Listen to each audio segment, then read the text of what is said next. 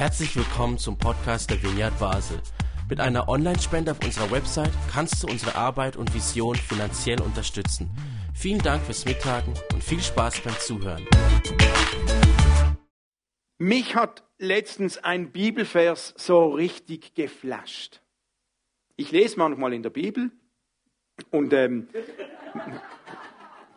ja, tatsächlich. Und es ist ja so, bei, bei Pastoren, manchmal lesen die nur in der Bibel zweckorientiert, um irgendwas daraus zu machen. Und manchmal vergisst man dabei, dass man sich selber treffen lässt vom Wort Gottes. Und jetzt hatte ich so einen Moment, da habe ich einen Vers gelesen und der, hat, der ist mir sowas von eingefahren. Der hat mich so getroffen.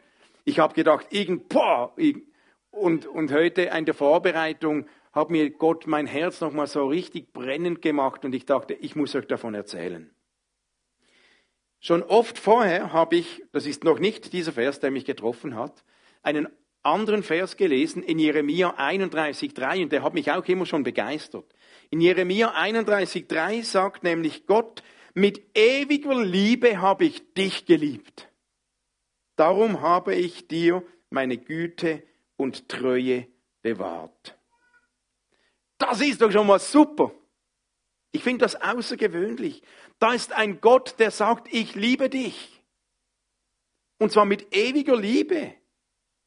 Ob du das glaubst oder nicht, ob du das spürst oder nicht, ob du dich würdig fühlst oder nicht, da ist ein Gott, der Schöpfer, der sagt, ich liebe dich und zwar mit ewiger Liebe heißt vom ersten Tag an, seit es dich gibt. Gott war da, als deine Geburt war. Gott liebt dich über alles, als dein erster Zahn gewachsen ist.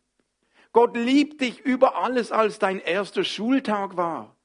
Gott liebt dich so sehr, als du das erste Mal eine Fahrstunde gebucht hast oder mit dem Fahrrad gefahren bist. Gott liebt dich bis heute über alles und Gott ist ein Gott, der treu ist. Er hat dich immer schon geliebt. Ist das nicht großartig?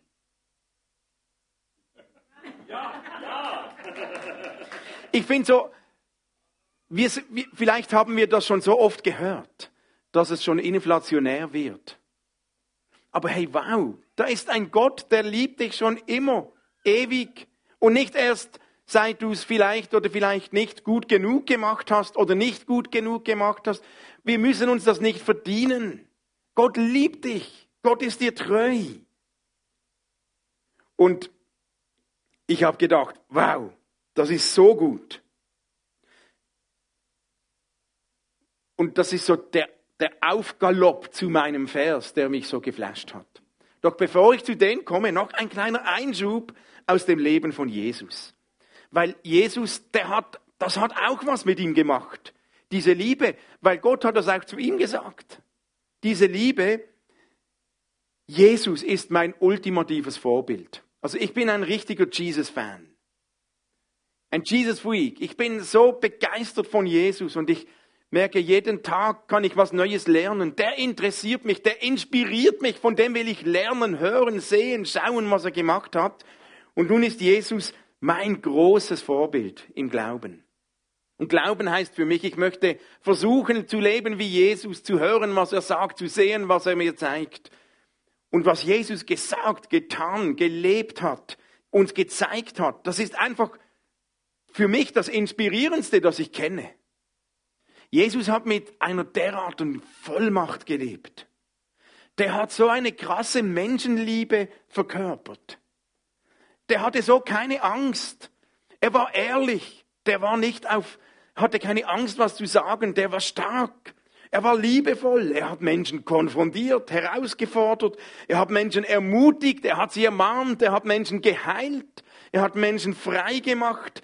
Er hat Menschen Lebensfreude, Sinn gegeben. Der war so voll Vollmacht. Boah, wie kam das? Wie ist das möglich? Weil Jesus war ja Mensch wie wir. Und ich habe ein Erlebnis gefunden im Leben von Jesus, wo ich überzeugt bin, das war einer der großen Gründe, was Jesus so viel Vollmacht und Schub gegeben hat. Im Markus Evangelium im ersten Kapitel lesen wir, dass Jesus selbst getauft wurde. Wir hatten heute eine Taufe von Ronja. Damals kam auch Jesus aus Nazareth in Galiläa und ließ sich am Jordan von Johannes taufen. Lesen wir. Noch während er aus dem Wasser stieg, sah er, wie der Himmel aufriss und der Geist Gottes wie eine Taube auf ihn herabfuhr. Klammer, heute bei der Taufe, das haben mir Doris nachher gesagt, sie versucht nämlich die ganze Taufe darauf aufmerksam zu machen, ich habe es nicht gemerkt. Als wir getauft haben am Rhein, war genau über dem Rhein eine Wolke und diese Wolke sah aus wie, wie ein Engel, gell, hast du gesagt? Wie ein Engel. Vielleicht war es irgend sowas. Der Himmel riss auf, eine Taube kam runter bei der Taufe von Jesus und jetzt kommt's. Und aus dem Himmel, als Jesus getauft wurde, sprach eine Stimme, du bist mein Sohn, den ich liebe und über den ich mich von Herzen freue. Wow! Du bist mein Sohn, ich liebe dich und freue mich über Herzen von dir. Äh, freue mich von Herzen über dich. Du bist meine Tochter, ich liebe dich und freue mich von Herzen über dich. Hast du das schon mal gehört von deinem Vater? Oder von deiner Mutter? Hat das etwas gemacht mit dir? Ich glaube, das hat etwas gemacht mit Jesus als er das gehört hat, dass Gott ihm sagt, du bist mein geliebter Sohn, ich liebe dich, ich freue mich von Herzen mit über dich. Und ich glaube, das dürfen wir auch für uns nehmen. Wenn Jesus sagt, mit ewiger Liebe habe ich dich geliebt, dann dürfen wir uns im Glauben, weil Jesus sagt auch, hey, wenn ihr mit mir lebt, interessiert, dann seid ihr wie meine Familie, dürfen wir das für uns in Anspruch nehmen weil Jesus uns adoptiert hat. Und so sagt Gott uns, hey Mike, du bist mein geliebter Sohn, an dir habe ich so eine Freude. Yeah! Und Gott sagt dir, Magdalena, du bist meine geliebte Tochter, ich habe so eine Freude an dir. You! Und das sagt Gott jedem von uns, dir. Gibt uns das nicht Schub in unserem Leben? Ich glaube, das hat Jesus Schub gegeben. Jesus konnte so befreit leben, ohne Angst, ohne Zurückhaltung, ohne irgend Angst, was falsch zu machen, weil er so einen Schub von Gott bekommen hat. Weil Gott ihm sagt, du bist mein geliebter Sohn, ich habe Freude an dir. Das kann ein Kind so was von freisetzen. Und er hat nicht gesagt, weil du fehlerfrei bist. Er sagt, Trotz deiner Fehler. Egal ob du Fehler hast, auch wenn du Fehler machst. Nicht weil du es verdient hast. Ich liebe dich, weil ich dich geschaffen habe, weil ich dein Schöpfer bin, weil ich stolz bin auf dich. Und ich glaube, das hat Jesus so eine Vollmacht gegeben in seinem Leben. Das hat was gemacht in seinem Leben. Und wir sind noch nicht beim Höhepunkt.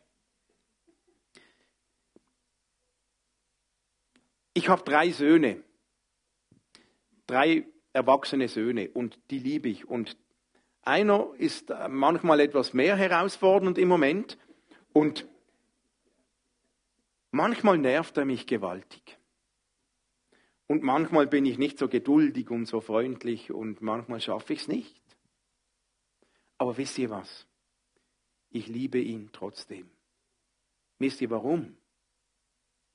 Nicht, weil er endlich macht, was ich ihm sage. Ich liebe ihn, weil er ist mein Sohn. Ich kann gar nicht anders. Das ist mein Sohn. Was für eine Kraft hat es, wenn ein Sohn von seinem Vater hört, ich liebe dich, ich freue mich über dich. Und wisst ihr was, ich habe das meinen Kindern oder meinem Sohn nicht genug oft gesagt. Und das ist ein Schmerz, den ich spüre in seinem Leben. Und manchmal auch in meinem Leben. Aber es ist nie zu spät, das zu wiederholen und das wieder zu sagen, weil es gibt auch heute noch Schub. Ich glaube, das ist eines der großen Geheimnisse, was Jesus so viel Schub gegeben hat. Nun aber geht es noch besser. Aber bevor ich zum Höhepunkt komme, übergebe ich an Matthias.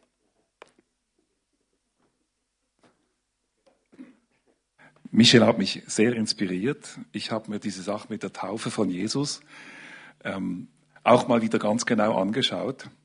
Und ich würde gerne mit euch nochmal dahin gehen an den Jordan. Wer von euch ist getauft? Wunderbar. Also, das geht uns alle an. ähm, stellt euch mit mir mal die Szene vor. Da ist der Jordan und das ist eine schmale, kleine Talsohle, die ist grün, rechts und links ist die Wüste Juda. Da wächst überhaupt nichts. Und da ist dieser Survivor-Typ, dieser Johannes der Täufer. Ja? Kamelhaarmantel wäre schön, es ist aber irgend so ein abgefragtes Fell und er, er hat dann ein paar Heuschrecken auf der Seite, die er von Zeit zu Zeit knabbert. Das ist aber nicht das Entscheidende. Er ist, er ist erfüllt von einer Vision. Der Messias kommt. Gottes Reich fängt jetzt an. Und wir müssen bereit sein. Und er predigt Buße. Er ist ein radikaler Typ. Das Erstaunliche, die Leute kommen zu Dutzenden, vielleicht mehr. Sie hören seine Predigt, sagen, wenn Gott kommt, muss ich bereit sein, muss ich vor ihm bestehen können. Er tauft zur Reinigung von Sünden, damit die Menschen vor dem Messias, wenn er kommt, untadelig stehen können. Aber weshalb braucht der Messias Jesus eine Taufe? Zusammen mit diesen Sündern in diesem Wasser vom Jordan. Was soll denn das eigentlich? Habt ihr das schon mal gefragt? Euch? Bei Jesus gibt es doch gar nichts reinzuwaschen. Und seine Beziehung zu Gott, die war doch schon vor seiner Taufe, wie ihr hier so schön seid, sagt, connected. Ja? Ihn trennt keine Sünde vom Vater. Michel hat uns bereits eine ganz wichtige Antwort gegeben in, in, in seiner flammenden, äh, seinem ersten Predigtteil. Die Liebe des Vaters zu seinem Sohn. Darum geht's. Aber da ist noch was anderes.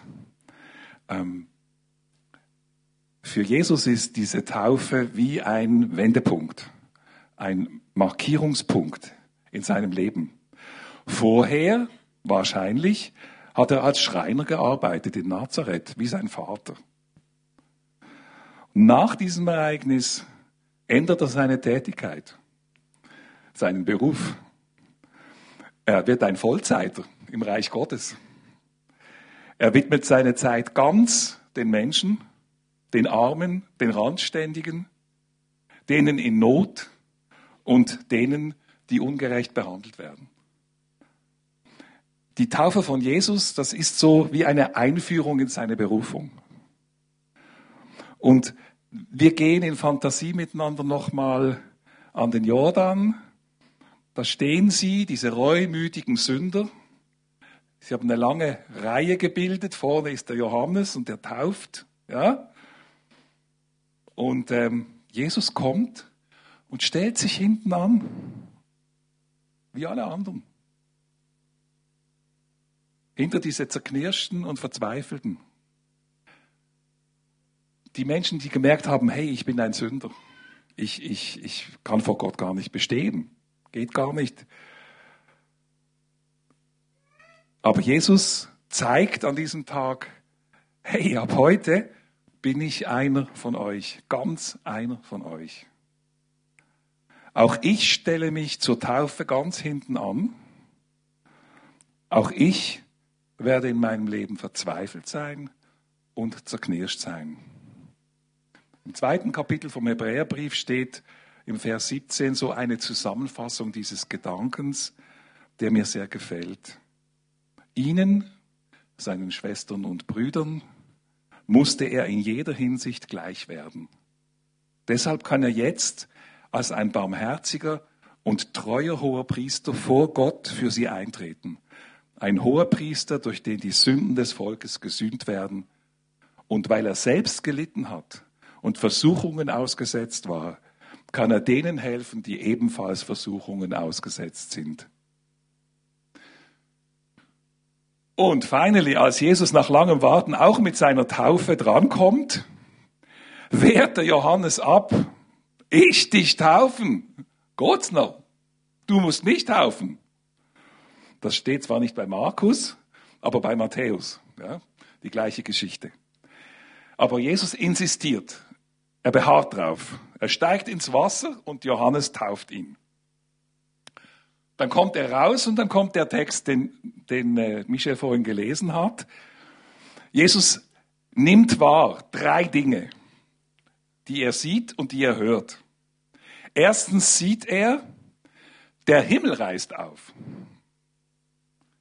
Zweitens sieht er, Gott kommt als Geist wie eine Taube auf ihn zu und bleibt auf ihm.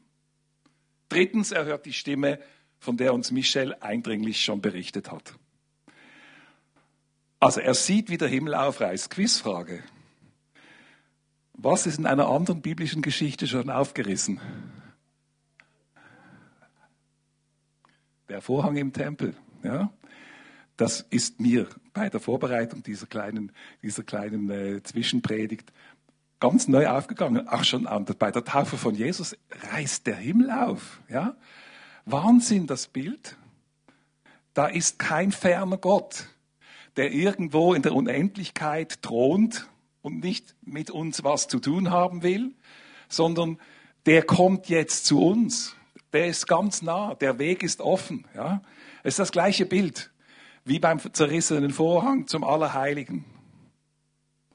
Ganz, ganz toll. Also Jesus mit seiner Taufe sieht, Gott kommt. Das Zweite, der Geist Gottes kommt wie eine Taube auf ihn herab. Da habe ich noch eine Quizfrage. Ähm, in welcher Geschichte kommt eine Taube vor? Super, hey, ihr seid total bibelfest, das ist, ist toll. Also, in, in der, in der Noah-Geschichte, die zweite Taube, die Noah losschickt, kommt mit einem Ölzweig zurück. Friedensbringer. Es gibt keinen Konflikt mehr zwischen Gott und den Menschen. Und es wird nie wieder eine Sintflut kommen. Ja? Kein Zufall, hier diese Taube. Das ist das Symbol für Gottes Gegenwart, über Jesus. Und ganz am Anfang in der Bibel steht auch ein ganz tolles Wort. Der Geist Gottes schwebte über den Wassern. So schwebt der Geist Gottes über Jesus. Das ist Schöpferkraft. Das heißt, jetzt schaffe ich Gott etwas Neues mit Jesus. Eine neue Schöpfung, einen neuen Menschen. Wahnsinn, als ich angefangen habe, diese paar kleinen Verse im Markus genau anzuschauen, was da alles drinsteckt. Ja? Und jetzt habe ich euch vorhin gefragt, ihr seid alle getauft. Jesus ist das Vorbild als Täufling für uns alle. Wir dürfen glauben, dass die Taufe, die Jesus gehabt hat, das gleiche für uns ist. Also, Gott kommt uns ganz nah, er ist seither ganz nah. Gott ist mit seiner Schöpferkraft mit uns auf dem Weg. Ja? Und er möchte sein Reich anfangen. Das hat er gemacht damals, als Jesus sich taufen ließ. Da fing das an. Und wir sind jetzt mit unterwegs. Und ich lade euch ein, ich erinnere euch dran, ihr seid getauft. Lasst euch brauchen. Geht den Weg mit Jesus in der Nachfolge, in der Fülle des Geistes. So mit diesem Geist über uns. Am Pfingsten ist er ausgegossen worden, auch wenn du nichts spürst. Ich spüre auch nicht immer was. Aber er ist trotzdem da. Gott ist viel größer als unsere Gefühle. Ähm, deswegen die wichtigste Sache ist, lass uns Nachfolgerinnen und Nachfolger sein von Jesus auf diesem Weg. Und die Taufe lassen uns immer wieder daran erinnern, die wir selber erfahren haben. Es ist der Wendepunkt in unserem Leben muss man sich immer wieder sagen. Nachfolge und Mitarbeiterinnen und Mitarbeiter sein in Gottes Reich und natürlich geliebte Söhne und Töchter. Und damit zurück zu Michel. Vielen Dank, Matthias. Wie gut, so bevor ich wieder loslege, so was Bodenständiges, so super. Ja, jetzt. Ich habe gelesen Jeremia 1,5.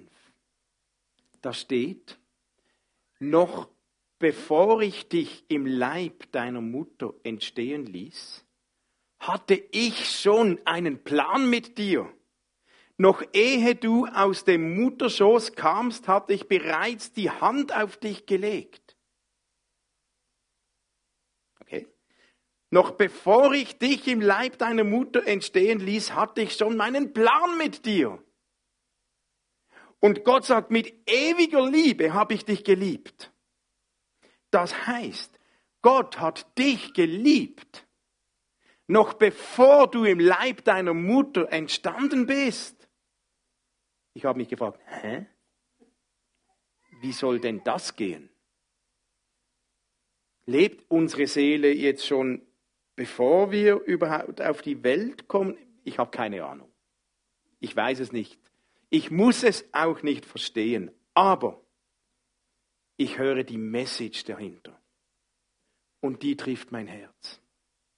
Ich höre die Message, dass Gott mir sagt, ich habe dich geliebt und gekannt, bevor du zur Welt kamst. Ich habe dich gewollt.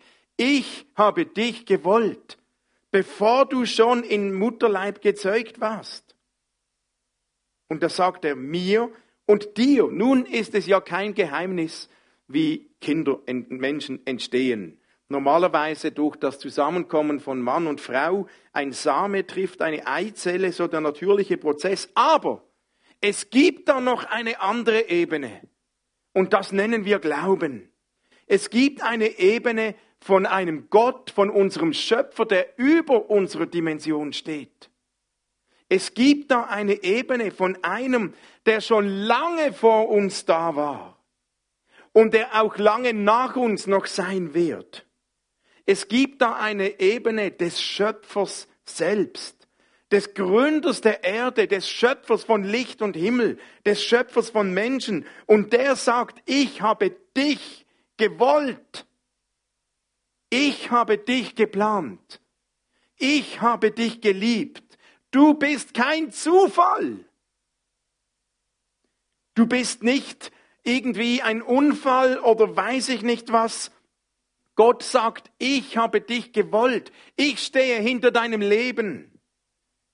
Dass du lebst, war mein Wille. Dass es dich gibt, war mein Plan. Boah. Wisst ihr, wie viele Menschen ich schon getroffen habe? Die leiden das Leben lang unter der Aussage ihrer Eltern, du warst ein Unfall. Wisst ihr, wie viele Menschen ich schon getroffen habe, die von ihren Eltern gehört haben, du warst nicht gewollt. Du bist uns zur Last gefallen. Du warst nicht geplant. Sorry, ein Unfall. Wir, jetzt halten wir dich halt. Was macht das mit einem Menschen, mit einer Seele? Aber wisst ihr was? Gott sagt, nein! Du warst kein Unfall. Egal was deine Eltern sagen, du warst kein Unfall, weil ich habe dich geplant und gewollt und geliebt schon bevor deine Eltern überhaupt zusammengekommen sind. Müssen wir das mit unserem Kopf verstehen? Ich glaube nicht. Aber wir sollten unser Herz davon treffen lassen. Gott sagt, ich habe dich geplant. Ich habe dich geliebt, ewig, schon vorher und bis nachher. Und zwar mit ewiger Liebe. Was hat das für eine Kraft, eine zerbrochene Welt zu heilen? Was hat das für eine Kraft, Menschenleben zu verändern? Vielleicht hast du von deinen Eltern gehört oder das Gefühl bekommen, ich bin nicht gewollt, ich war ein Unfall, ich bin abgelehnt, ich bin schlecht, es ist halt nicht so, wie es hätte sein sollen. Dann ist es doch so befreiend dass wir wissen, Da gibt es eine Dimension über der natürlichen von unseren Eltern. Da gibt es einen Gott. Der ist schuld, dass es dich gibt. Der hat dich gewollt. Und er liebt dich von ersten Tag, schon vorher bis heute. Egal, ob dir das Leben gelingt. Egal, wie viel Dreck am Stecken du hast. Egal, wie viel du gut machst. Egal, wie du dich fühlst. Dich gibt es, weil ein Schöpfer da ist, der dich gewollt hat. Das löst vielleicht nicht alle Fragen des Lebens. Und es löst auch nicht alle Krisen und alle Probleme des Lebens. Aber es gibt unserem Leben eine Perspektive, die höher und tiefer und weiter und länger und größer ist als unser menschliches Leben und Versagen. Was ist der Sinn des Lebens? Warum gibt es mich? Weil Gott dich wollte. Und Gott wollte dich nicht einfach, weil er gerade, weil es ihm etwas langweilig war und er dachte, ich muss mir ein Spielzeug machen, um mich zu beschäftigen. Nein, Gott wollte dich, weil er ein Gegenüber sein wollte. Weil er dich liebt als Sohn, als Tochter. Weil er dich wollte auf Augenhöhe, als Gegenüber von Gott, um Beziehung mit ihm zu haben. Und vielleicht kommen wir dem Sinn des Lebens auf die Spur, wenn es uns gelingt, mit diesem Schöpfer, der dich gewollt hat, zu connecten,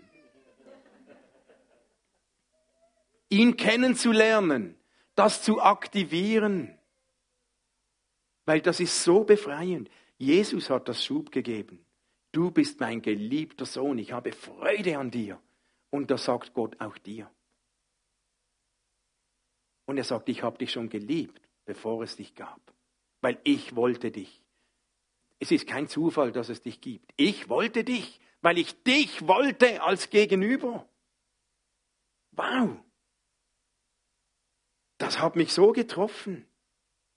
Und ich glaube, diese Liebe war die Grundlage von der Kraft und Vollmacht von Jesus Leben. Und ich merke, wie diese Liebe auch die Kraft und Vollmacht hat, mein Leben zu prägen und zu verändern. Ich bin nicht Jesus. Und ich habe so viele Baustellen und Krisen, mir gelingt nicht alles. Aber ich weiß, ich war kein Unfall. Und ich weiß, ich da gibt es einen, der mich liebt. Und zwar dermaßen. Das gibt mir Schub und Power in meinem Leben. Lässt du dich neu drauf ein? Vielleicht hast du gehört, du bist nicht gewollt. Falsch. Streich das. In den Augen Gottes ist das eine Lüge. Vielleicht haben es deine Eltern anders empfunden. Aber da ist ein Gott, der hat das nicht anders empfunden und du bist gut, genauso wie du bist, weil so hat Gott dich gewollt. Lässt du dich neu auf das ein? Wenn du nicht weißt, wie du dich auf das einlassen kannst, dann komm doch nachher auf mich zu oder schreib mir eine Mail oder eine SMS, dann starte ich heute eine neue Fokusgruppe sich auf Gottes Liebe einlassen dann lass uns das gemeinsam entdecken, weil das verändert Leben. Okay? Darf ich beten mit uns?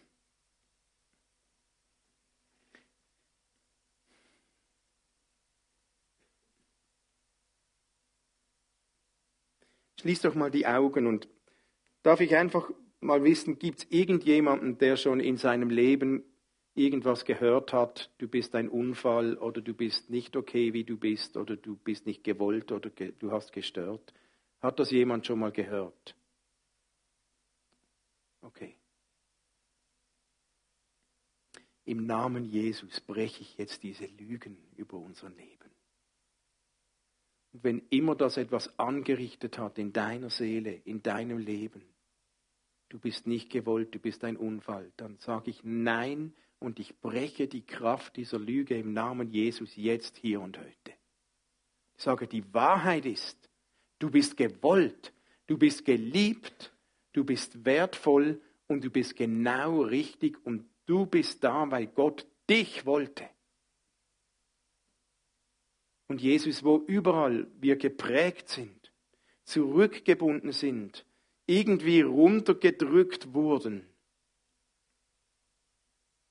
durch solche Aussagen von Menschen, die verletzen, komm und begegne uns neu und sprich in unser Leben hinein. Du bist mein geliebter Sohn. An dir habe ich eine Saufreude. Du bist meine geliebte Tochter.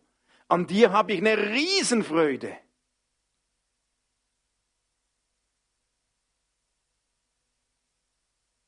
Lass das jetzt in unser Herz sinken. Gib uns eine neue Power, die uns freisetzt, dass wir voll Freude und Freiheit leben können. Nicht als Marionetten, sondern als Gegenüber von dir, Jesus. Danke, dass deine Liebe Menschen und Leben verändert. Danke, hast du mich verändert. Triff uns neu. Komm, Heiliger Geist.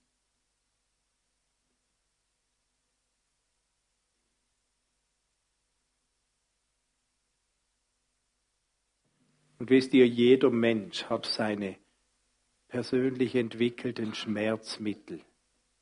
Und Schmerzmittel nehmen wir, wenn was weh tut, damit es nicht mehr weh tut. Und es gibt auch geistliche, seelische Schmerzmittel, mit dem wir betäuben, was uns schmerzt. Alkohol kann einer dieser Schmerzmittel sein, aber es gibt auch noch ganz viele andere.